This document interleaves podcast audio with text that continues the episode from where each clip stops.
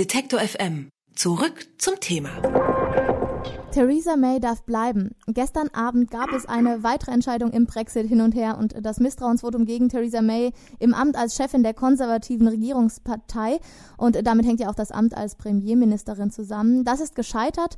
Was dieses Jahr zumindest äh, zu, für May, aber auch für den Brexit bedeutet, darüber spreche ich mit Jürgen Krönig. Er ist freier Journalist in London vor Ort und arbeitet für die Zeit, BBC und die ARD. Hallo, Herr Krönig. Ja, hallo wenn es jetzt äh, um den Brexit geht, äh, kommt wirklich gefühlt eine Wendung nach der nächsten. Gestern also das recht spontan auch Misstrauensvotum. Theresa May darf bleiben. Viel Aufregung um nichts irgendwie? Ja und nein. Und, und es, ist, es ist, sie hat überlebt, äh, äh wenn auch extrem knapp. Ich meine, 200 Abgeordnete ihrer eigenen Fraktion haben sich für sie ausgesprochen. 117 Konservative hätten sie am liebsten gleich in die Wüste geschickt. Das ist kein besonderes Vertrauensvotum, wenn auch das Misstrauensvotum ihrer eigenen Partei damit gescheitert ist. Also sie lebt weiter, aber sie ist eine lebende Tote. Und die Fraktion der Konservativen hat entschieden. Äh, wer waren eigentlich diejenigen, die die Abstimmung unbedingt wollten? Waren das eher Brexit-Gegner oder Brexit-Hardliner? Äh, das waren äh, Brexit-Gegner und und natürlich ganz viele Brexit-Hardliner. Die mhm. waren äh, wild drauf, sie loszuwerden, weil sie den Vertrag, den sie ausgehandelt hat mit der EU, für völlig unzureichend halten. Äh, und sie wollen eigentlich lieber, im, äh, lieber einen, einen völligen Austritt als einen, diesen schlechten Deal, den sie Theresa May ankreiden. Jetzt wissen wir alle, erstmal ist May durch, äh, durch das Misstrauensvotum. Hat sie jetzt Ruhe in ihrer eigenen Partei zumindest? Also in ihrer eigenen Partei darf niemand äh, innerhalb der nächsten zwölf Monate nochmal versuchen, sie zu stürzen. Wobei wir äh, aufpassen müssen, der Begriff Misstrauensvotum ist missverständlich. Misstrauensvotum, das Parlament selbst könnte natürlich versuchen, ein Misstrauensvotum gegen sie einzubringen und darüber abzustimmen. Das würde dann den Fall der Regierung bedeuten. Hier in diesem Fall geht es nur darum, ob sie Parteiführerin der Konservativen und damit automatisch Premier bleibt. Und äh, es könnte natürlich immer noch zu einem Misstrauensvotum im Parlament kommen, wenn die Labour-Opposition glaubt, dass genug andere Parteien, die schottischen Nationalisten, die Liberaldemokraten und vielleicht die demokratischen Unionisten aus Nordirland bereit sind, das zu unterstützen. Aber im Augenblick sieht man nicht eine solche negative Mehrheit im Parlament gegen Theresa May, die ja, wie Sie wissen, seit der letzten Wahl keine konservative Mehrheit im Parlament hat. In Bezug auf den Brexit, aber auch generell spielen da wirklich ganz verschiedene Ansichten eine Rolle und man hat so das Gefühl, die Spaltung, die parteiliche Spaltung wird immer tiefer. Ist das auch repräsentativ für die Gesellschaft? Ja, äh, äh, das ist, das ist ein besonderes Phänomen, äh, das ich immer wieder spüre, durchaus unangenehm empfinde, denn ich sehe, dass Freundschaften auseinanderbrechen, dass Familien tief gespalten sind, dass viele Leute nicht mehr miteinander reden. Ich habe so eine, so eine Situation eigentlich noch nie erlebt und ich sehe sie auch in anderen Ländern, ich sehe sie auch in Deutschland, wo eine ebenso tiefe äh, Spaltung in, vielen, in vieler Hinsicht besteht über die Flüchtlingspolitik, über Angela Merkels äh, Migrationspolitik und die Öffnung der zeitweilige Öffnung der Grenzen. Also dieses ist kein ganz britisches Phänomen. Ich sehe das als ein, ein eher gesamteuropäisches Problem. Wenn Sie sich politisch rumschauen in Europa, sehen Sie auch, dass die EU selbst in einer tiefen Krise ist, äh, dass überall Regierungen ähm, entstanden sind, die äh, nicht europäisch denken mehr.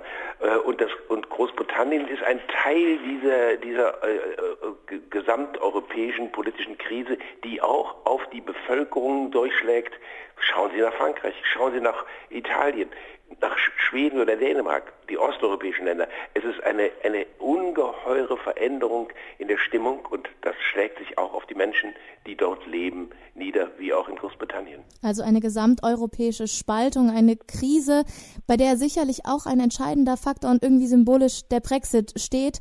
Und äh, vor ein paar Tagen, da hatte Theresa May ja noch die entscheidende Parlamentsabstimmung verschoben, weil sie keine Mehrheit hinter sich gehabt hätte.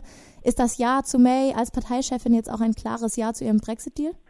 Nein, überhaupt nicht. Äh, ich meine, ich sehe es immer noch äh, durchaus als eine reale Möglichkeit an, dass am Ende, am Ende dieses schmerzlich lang, eine Mischung aus langweiligen und aufregenden Prozess ist. Wir sind alle irgendwie gelangweilt über Brexit. Auf der anderen Seite ist es so extrem wichtig, nicht nur für Großbritannien, denn auch für die EU wird geschwächt durch den Austritt Großbritanniens, äh, dass am Ende dieses schmerzlichen Prozesses doch ein, ein, keine Zustimmung zu dem Deal, der ausgehandelt ist, da sein wird und dass Großbritannien vielleicht doch dann einfach brutal austritt ohne Deal. Und äh, das ist durchaus eine Möglichkeit, die man nicht ausschließen kann. Eine Möglichkeit möchte ich noch ansprechen, denn der Europäische Gerichtshof, der hat ja entschieden, dass ein einseitiger Rückzug Großbritanniens vom Brexit möglich sei. Wie steht es hierum? Das ist natürlich, war, war ein, ein grüner Zweig der Hoffnung, der jedenfalls die Leute in Großbritannien hoch erfreute, die äh, den Austritt unbedingt vermeiden wollen.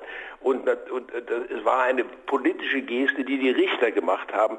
Macht's doch einfach, vergesst den Schritt, vergesst, dass ihr euch äh, im Referendum entschieden habt für den Austritt äh, und erklärt einfach das Ganze für null und nichtig und dann seid ihr weiterhin Mitglied der EU.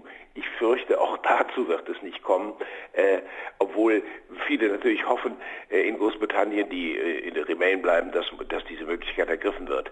Aber auch äh, eine weitere Möglichkeit ist es vielleicht ein neues Referendum geben wird. Aber ich warne immer davor zu glauben, dass in einem Referendum die Briten plötzlich Ja sagen werden, wir haben einen Fehler gemacht, wir ziehen uns zurück. Man darf niemals den Stolz und die Sturheit unterschätzen, dass sie sagen, wir lassen auch uns nicht von der EU rumschubsen und rumbossen und stimmen dann einfach, äh, wie es dann allen besser gefällt, plötzlich andersherum, was früher in kleineren EU-Ländern immer wieder passiert ist, auch unter anderem in Irland.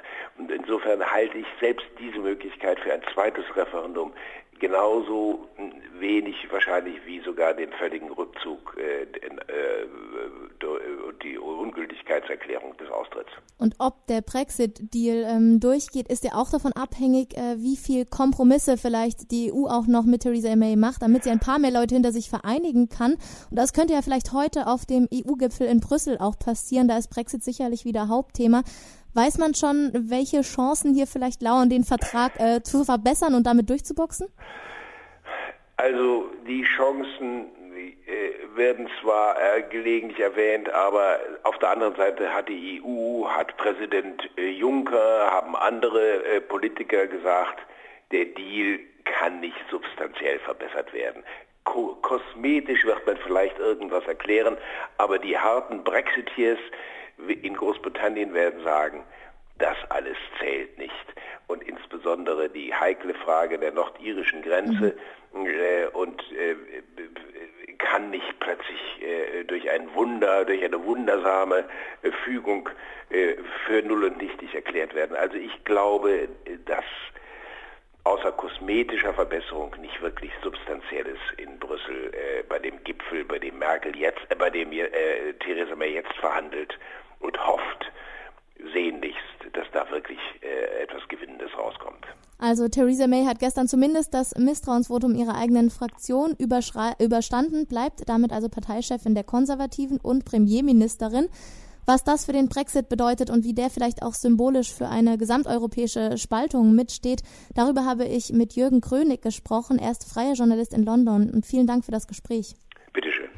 Detektor FM gibt's übrigens auch als Radio für den ganzen Tag. Wir machen mutiges und unaufgeregtes Radio im Netz. Denn Radio kann mehr sein als Hits, Hits, Hits. Mehr Infos gibt's auf Detektor FM.